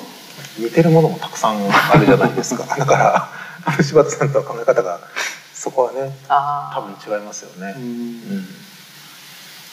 うん。うん。まあでも私そんなたくさん椅子作ってないからね。ただやっぱり柴田さん例えばバーテブラにしてもバーテブラってその初代先代がうん。ありながらも、うん。形全然似てなくてうん。あのなんていうのか新作な考え方というか精神を受け継いだとしても、まあ一応ね気候あ動くとかね。そうか。あの動くっていう動く箇所だけは一応押さえてます。あうん そうね。そう。ある種別物をこう作ってる感があるところはそういうことなのかーうん。なんかそれはもうそれはもう昔からそう。いつもきっとそこにまだ残されたオセロの隅があると思っている。抑えられてないところがあるんじゃないかと、オセロの隅がまだまだもう角いっぱいなのに まだこの外の枠があるんじゃないか。いやでもそこを抑えたらさもう真似あとはみんな真似になっちゃうじゃん。取れないからか。だからそれを抑えたいわけですよ。はへだからみんなそう思ってるんじゃないかな。なんか単音系デザインする時もうん。いっぱいリサーチしたけど、なんかどこも抑えられてなかったですよまだ。角が。なんかそんな気がしてやってますけどね。それがやっぱ楽しいんじゃない？やっぱデザインって。でもなんかそれを角だと思えるというか角として発見する形としてはまあ見つけてしまえばできるものじゃないですか。でそれは出来上がったの見たらさ、ね。あそこ角だなって思うけど、そこは探すのはまあまあ多分大変なことで。いやそうですでね。探した角をコピーられるって腹立つんですよ。そりゃそうでしょ。でまあ。見たらさそうだよねってみんな思うわけだ、うんうんうんでそうだよねって思わないものは受け入れられないわけだから、うんうんうん。なんかまるで優しくて普通に見えるかもしれないけどそこはやっぱり角を探さないうんと埋もれちゃうから。さ。一方で、うん、そうですね。土田さん結構、まあ、ミラノで見るものっていうのは量産も見るけど量産じゃないもの結構見るというか、うん。若い人の提案とかすごいまあオブジェ的なものも含めて見てると思うんですけどなんかそういうものから今回は完全に距離を置いてたと思うんですけどなんか、要するに量産品じゃないもののプロダクトとかの中でのオリジナルみたいなことっていうのはうん。もし考えるとしたらなんかどういう感じで考えるんですか？量産品だとしてもまああの今回選んだような規模じゃないものっていうか。うんうんうんうんうんそうですね。確かに、まあ、そういう中でエポックメイキングなものは確かにあるから、うん。それを選んでいくことになるけれど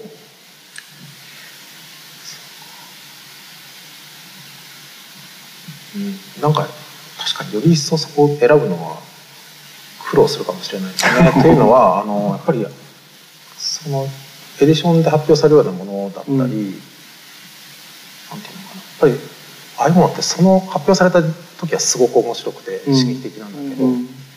何年か経つと本当にこう懐かしいなみたいに見えるもの結構多くて、うんだからなんていうのその、うん、その時代をすごく象徴していたと。は言っても、うん本当に何年かである種古くなってしまうものが、うん結構多いんですよね。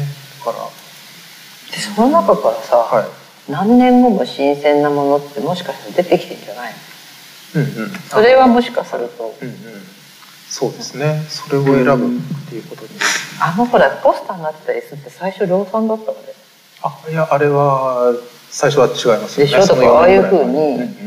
うわなんだこれってうん最初思っててそれがなんか今もなんか私結構好きなんだけど、うん。うん。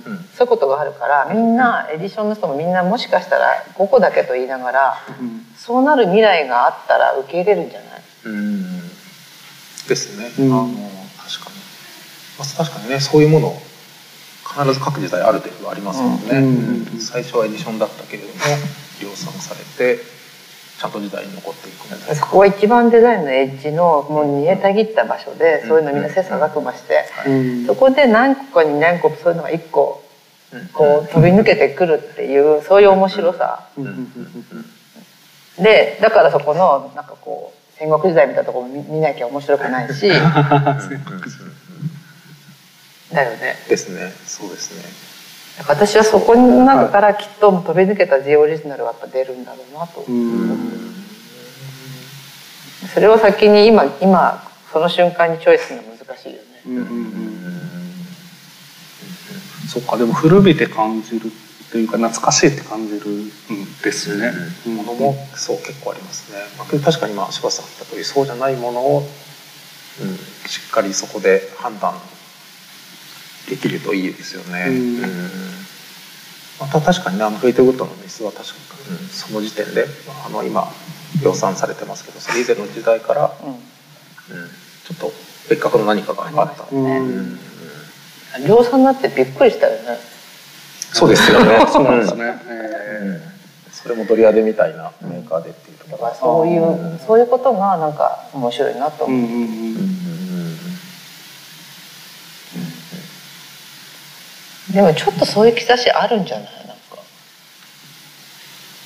あの、うん名前忘れちゃった。なんか今年ほらさカッシーナからさ照明出してた。ああデストロイヤーズビルダーズですか、うん。とかさあああいうのとかももいいですよね。なってくそうなってきそうじゃな。いだけどさもともとほらそういうすごいエッチなとこでやってた感じの戦国時代の中で。やってたから、そうですね、まあ、彼女は本当に今でもなんとかなもう大体少量生産でだからカッシーナが抜擢したのは結構すごいことですよね、だからそういうのも結局はあのすごいよかったらうん。そういうみんながオリジナル店で選ばれるようになっていくという楽しみがある。逆に柴田さんはそういう少量生産みたいなやられたりするんでしたかあの実は若い時やってましたよ。おあの抜擢されてないかしら誰も知らないと思うけど やってました。あのだって量産の仕事を受けらまだ依頼してもらえないから、うん自分でやるしかないので、独立したてのうん、頃なんか変わったものを作ったりしてしてました。でそのそういうのがダイレクトじゃないけど今の仕事につながってます。逆に今やろうみたいなとかは思わないんですか？思わなくないけどあの思わなくないけど、なんつったらいいんだろう。あのまあ自分でやれる数って限られてるから、限られてるし私はなんかそのうーんうまく言えないな。もうちょっと大人になっちゃったから効率よく早くあのできればたくさん作りたい。だけど大量生産じゃないけどやっぱり自分がこれがオリジナルだと思ったものを、やっぱり5人じゃなくてやっぱり1,000人に届けたいという気持ちがあるので1,000個作れる方法をやっぱ探したいなと。思ってでも昔はそれが方法が分かんなかったからやってましたよ。多分知らないと思うけど。で探したら出てくる。うーん出てくるかも変なやつ でもなんか逆にその量産を前提に量産品を作り続けてオリジナルを探してた人が量産の前提にしない時の、まあ、なんかまた違う探し方みたいな形のっていうのもあるはあるじゃないですか。うんうんなんかそういうのも見てみたいなとか思うんですけどね。うん、でもなんかあ私が思うのはやっぱオリジナルまあちょっと分かんないけど、うんでオリジナルって言われるためには、まあ、10人いたら2人ぐらいがすごいそうだよねって思ってくれないとならないと思うんですよ。ね、うん。でそうすると10人のうちの1人ってことはさシェア10%だから結構なんですよ。うん。うんだからあの本当になんか1万人1人だけがいいっていうんじゃオリジナルにはならないんじゃないかと思って、で、まあ、私はその出来上がったものがみんななんかこう割と使いやすいとか、うん。馴染みがあるとかって思われるかもしれないけど私的には割と、あのそう思って作ってないんですけど、でも、まあ、なんか10人のうち10なんか何人かが可愛いとかってなっちゃうことがあってそうするとなんとなくなんていうのふわっとしたものに見えるんですけどうん。自分としてはやっぱその共感性っていうのはすごい重要だなと思う。誰かがもう絶対好きってやっぱ言ってくれないことには、なん。か存在も作る意味がやっぱないからそれが一人じゃなくてやっぱり1,000人とか1万人とかうん。10万人とかってなっていくってことは悪いことではないとは思う。うん。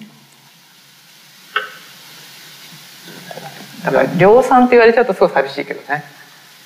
そうそうですか？もう別に大量生産品作ってるつもりないから。まあ大量生産品作ってるけど。作ってはいますけどね。なんか大量生産品に対するまあ批判的な考え方はすごい今あるけど、まあ批判しかできないというか、なんか成立しなくなっちゃうわけでもなんか大量生産品で変なものがあったとして、うんそれを凌駕するのはやっぱ大量生産品でしかないので。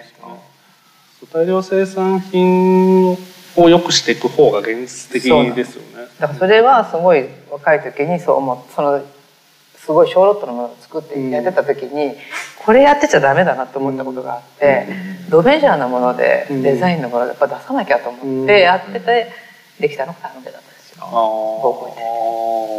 あー。でもねコンビニで売る売られているレベルですだからそのその時はもうドメジャーでその時は私はなんかゲレンデの真ん中を滑りたいとかすごい強いこと言ってたんだけど。そんなことを書かれたことある。ある。なんかそれぐらいこう、まあ、若かったからもう怖いもの知らずでやっぱ林間コースとか入れてもダメだよとか言ってた時代があったんですよ。林間コース行っててダメだよ。でなんかゲレンデの真ん中を滑りたいって言って先生があの先輩方に結構品種買ってたことがあって。で それでなんかそういうメジャーなものでやろうと思ってずっとシリーズ多分知らないと思うけど、はそういうなんか象印さんのやつやったり、オムロンやったりコウミサやったりとかしてた時代にそういうことを言ってたんですよ。最近はそれでもうちょっと数の作りたいものを作りたいなって逆に最近思ってる。だからああいうなんか10万とか100万とか作るものをやろうと思った気持ちは少し変わってます。さらにいやなんか僕がさっき質問した意図は、まあ、結構デザイナーの方であの 2, 2種の活動をするみたいな方もいるじゃないですか本当に、まあ、広告業界でも本当広告ばっかやる人だけじゃなく、いわゆるこう多くのマスに向けてやるものともう少し小さい規模で、まあ、展覧会みたいなのやったり作品作りをやったりみたいなことをする人も結構いるんですけどなんかそういう視点で、まあ、それが相互に影響を与え合うみたいなこともあると思うんですけどなんかそういうのはやらないのかなと思ったりいややりたいと思いますよ。やってくださいよ。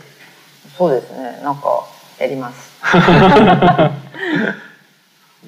でまあねグルチッチとかグルとかうん。そういう活動をね、そうですそういう意味では、うんうん、量産品とギャラリーピースとう方手掛けていて、まあそこはやっぱり関連性がある程度生まれてたりとか、うん。うん。うん。でもそうそういうことやりたいなって気持ちはすごい最近。うん。普通です。うん。うん。面白いな。いやだからすごいあの展覧会良かったんですよ。なんかいろいろ考えまあでも著作業をやったおかげで、まあ、オリジナルとかコピーとかっていうのをよく考えるようになったのと、うん。割とこうこのまあものづくりについて考えるこうもので雑誌ではあって僕が広告とかプロダクトデザインとかをやるっていう時にかなりそれが20世紀的な、まあ、近代以降のものだったりするので近代以降に対する批判的な視点を見るっていうことと、まあ、著作語をやってる、まあ、オリジナルみたいなこととかコピーみたいなことの、まあ、違う捉え方みたいなのを探るみたいなことをやったんでなんかすごいあの展覧会みたいなそういう視点で見れたからなんかなんか振り返りながら見たっていうか。だから5年前 5, 5年前に始めたんですけど5年前では持てなかった。だから5年前にあれをやられたら何も今みたいな議論すらできずになんかなってたろうなと思ったりしました。いや私はもう相変わらずあの3人のなまあ土もいたけど、は笠さんはロックだなと思って。うん。思いました。ずっとそうだけどね。なんかそういうこうなんか私たちにすごいすごい剛速球投げてくるじゃん。ああそういうなんかそういうこと怖いじゃん。投げるの。ううんん。でやっぱりこう若い時私もなんかそういうやんちゃだけどだんだんいろんなことが怖くなってさあいい感じに丸くなっていくんだけど前からロズロックで剛速球来た のはすごいやっぱいつも刺激だなと柴田さん丸くなってるんですか？思う。ん、うんとか言って。うんまあ、今日ねなんか性格はまあ丸くなったって岩さん自分ではおっしゃいますけど おっしゃいますけど。いやいや作るものがそういう意味では丸くなったかというと必ずしもそうではないそうかな気がしま。すよね。うんうんだんだんあのそうですね。うん、なんかだんだん自由になってきて。やっぱり若い時はこうそう製品にすることが大変だし、うん。それそれにその量産やるぞって決意して、うん。あのたくさんこうなんていうのみんなが使うものやるやる時にはやっぱりいろんなことを丸めていかなきゃいけないけど、うん。だんだんこう今思考が変わってきてもう少しこう好き好きなものっていうかいいなと思ってる売れる人に数限られたものを作りたいっていう気持ちもちょっとあって。うんそういう時にはもっと純粋に自分の好きな形とかうん好きなものができるようになってるから、まああの例えば日本の大きなメーカーの仕事やるのと、それはまたちょっと違いますね。うんで日本の大きなメーカーの中でより小さいメーカーと仕事するようなスタンスでできるようになってる面っていうのはあそれもありますね。うん。あるしあのうんなんかそうですね。まあそれ年も取ったしあの なんか過去やったものもあるから、うん。あなんかすごい変なものが出てきてもあきっとこれ大丈夫だと思ってもらえるしうん。安心感はあるかもしれない。けどそこが一番なんていうか、うん。こちらとしてもある種嬉しいところというか、うん。うんうん、なんかちょっとまだまだ言えないけど今ややってることがもう昔だったら絶対通んないなってことがあって。えそれでも逆に言うとロックが伸びてる感じじゃないですか？ああそうですね。あただそれ言動的にはすごいあの丸くなし言動の話ね、はい。デザインの態度は変わってない。たデザインの態度はどっちかっていうと割と自由になってるけどなんかそのやっぱ昔はこうなんかこう吠えなきゃいけなかったからそういう変なことよく言ってたんですよ。そうなんですね。お会いしたことないと思うよそんな頃私そうですよね。あの割とショートヘアだった時代です。よねそうそうそううん。あの頃はまだ。そう多分私の顔その昔ショートヘアはでい。雑誌に出てた顔を見ても誰だかわかんないと本当ですか？思う、うん、あの誰よりも短かった。月ぐらいああははははでなんかああ髪ちょっ型がねとツンツンした感じしててなんかもう。見たことありますよそれは。そうですか？なんかうんなんかこういつもいつもなんかこうイライラしてたいろんなことに。あ今はそれがそれは落ち着いてきた。そう。なんかもう。そういうこともだからそうね。だからそういうこ見た目とかそういう態度とかと、その魂は違うかもね。年を取っていくと逆にもっと柔軟になっていくし、うん若い時ってこう制約もあるしうん。割と頭が硬かったりするじゃん、うん。うんそういうことないですか？もの書いてて。ああどんどん自由になっていくっていうか。なるほど。そうか。もっとそうですね。もっといや今話を聞いてるともっと自由にならなきゃいけないなと。対して。いや僕すごい思いますけどね。土田さんもっと自由にやったらいやさっきあの深澤さんの、まあ、ある種インタープリター的な役割をしっかり受け止めるっていうふうにおっしゃっててそうかと思ったというか、うん、でもなんかやっぱあのすごい昔に比べたらやっぱりすごい表現がもっと、あの土らしい感じになってきてるような気がして私すごいいいなと思うし、みんな土はどうこれを書くんだろうどう読み込むんだろうってみんな期待してるから、それはあのよく知りたいなと思う。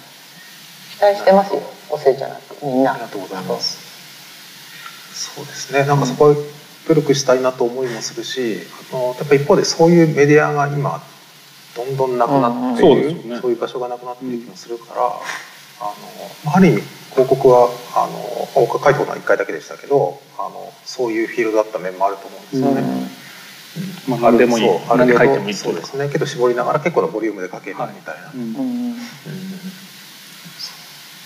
まあそういうものをそういう、まあ、メディアを含めたそういう環境自体を、うん。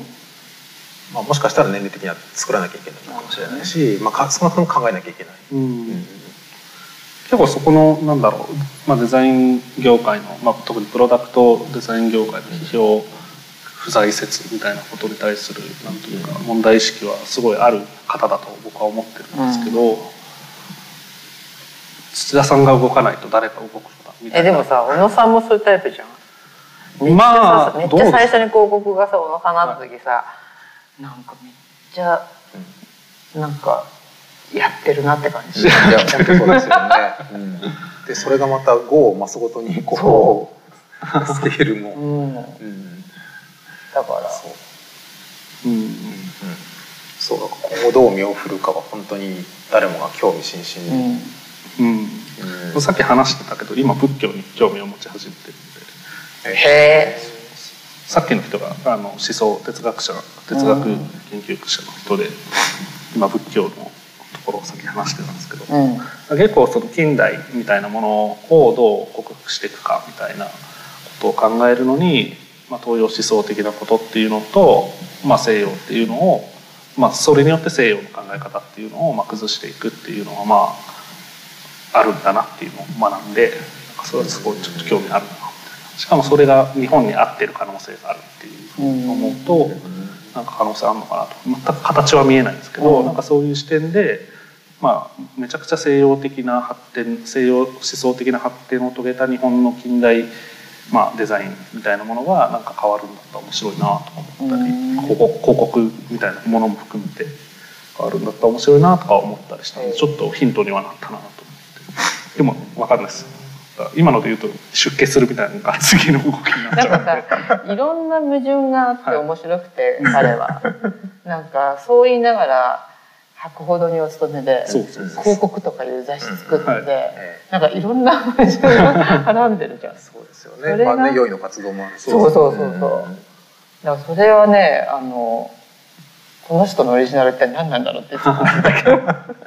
でもなんかその今言ったみたいな矛盾波乱矛盾に見えるものを共存させれるのが割と東洋思想的なものみたいであなんかそれは自分の中に腑に落ちるところもあって、うんなんか何か決まった固定化されたものがあるんじゃなく何か絶対的な始まりがあるんでもなく、うん。なんかもう少しそれぞれが包含し合ってるみたいな話をさっきしてたんですけど、でそれぞれが何かなんだなんだろうスタート地点とか絶対的なもの、まあ、神みたいなものはなくて循環していたり、まあ、相互作用していたりみたいな前提で考えていった時にみたいな話があったんですけどまあなんかそういうことで一回考えてみたいなとも思ったりはして、まあ、ただなんかそれはまあ思想の話なんで実際の実業に落としていくために何,、うん。何が起こるのか分かんないですけど。だからなんかこうそうだからオリジナルっていう展覧会についてもやっぱオリジナルっていう言葉がものを作る上ではすごい大事な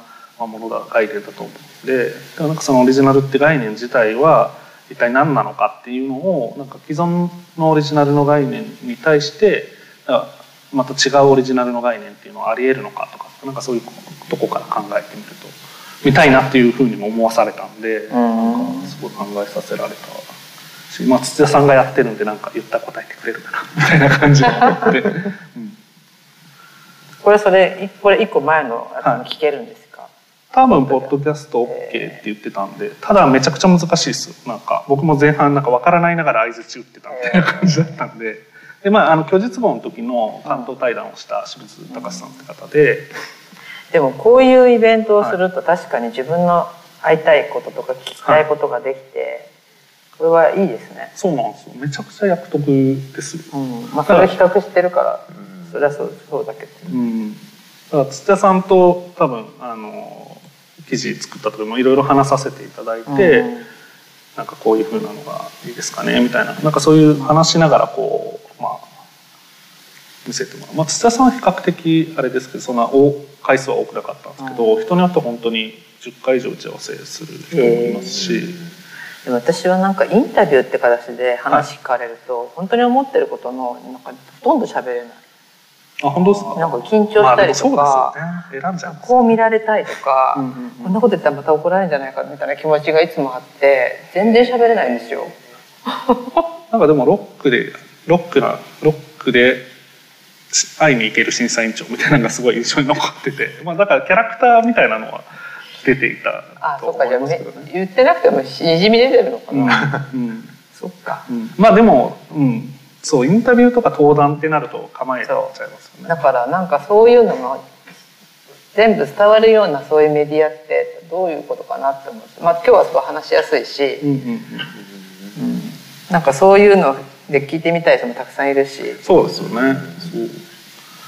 あとまあ文字数とかもかなり普通のメディアだと限られますもんね。そうですね。ん。結構それだと書けるものがなんか新作できたってなったその新作の紹介と少しのなんかうん。どうやどういう考えかっていうので短く終わっちゃうとかあるから、うん、なんかそういう紹介みたいなことじゃない。紹介はしないみたいな決めたりもした。んですよね。うん。うんうん雑誌って紹介の側面ってあると思うんで、ニュうんニュースとか。なんかそう思ってた。やっぱ雑誌は結結局インデックスなんだとずっと思っていて、うん。まあその見出ししかないっていうか、うん。その中はなんかないような気がしてたけど。うん。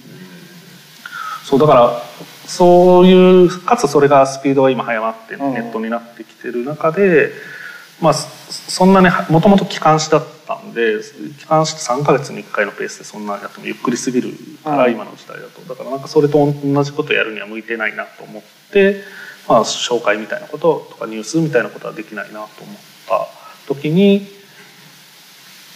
まあそういうのはしないでおこうと思ったら機関誌でもなく年間誌になったっていうなんか ゆっくりになってったっていう感じではあります。いや土田さんなんかメディア生み出すのは面白い。ね面白いね。まあでも活動的にはちょっとそういうことは始めてる印象はあるんですけどまあミラノもない当然そうだし。チャンネルとか。まさかの。基本なんていうんですかね。まあとはいえやっぱり文章を書く仕事が一番向いて、まあ、合ってるなと思うしあー。一番集中してうん。伝えたいことが表現できるっていうのはあるんですよね、はだからそうそれを軸にしたいっていうのはほとんど変わらないし、うん。まあ、そこのこんなあいくつか展覧会とかに関わるけど難しいですね。本当に難しいなと思う、あー。昨日朝子さん来てもらって喋ってたんですけど、まあ最初の、ね、朝子さんのところのやつで、まあ、書籍出されてますけど、はい。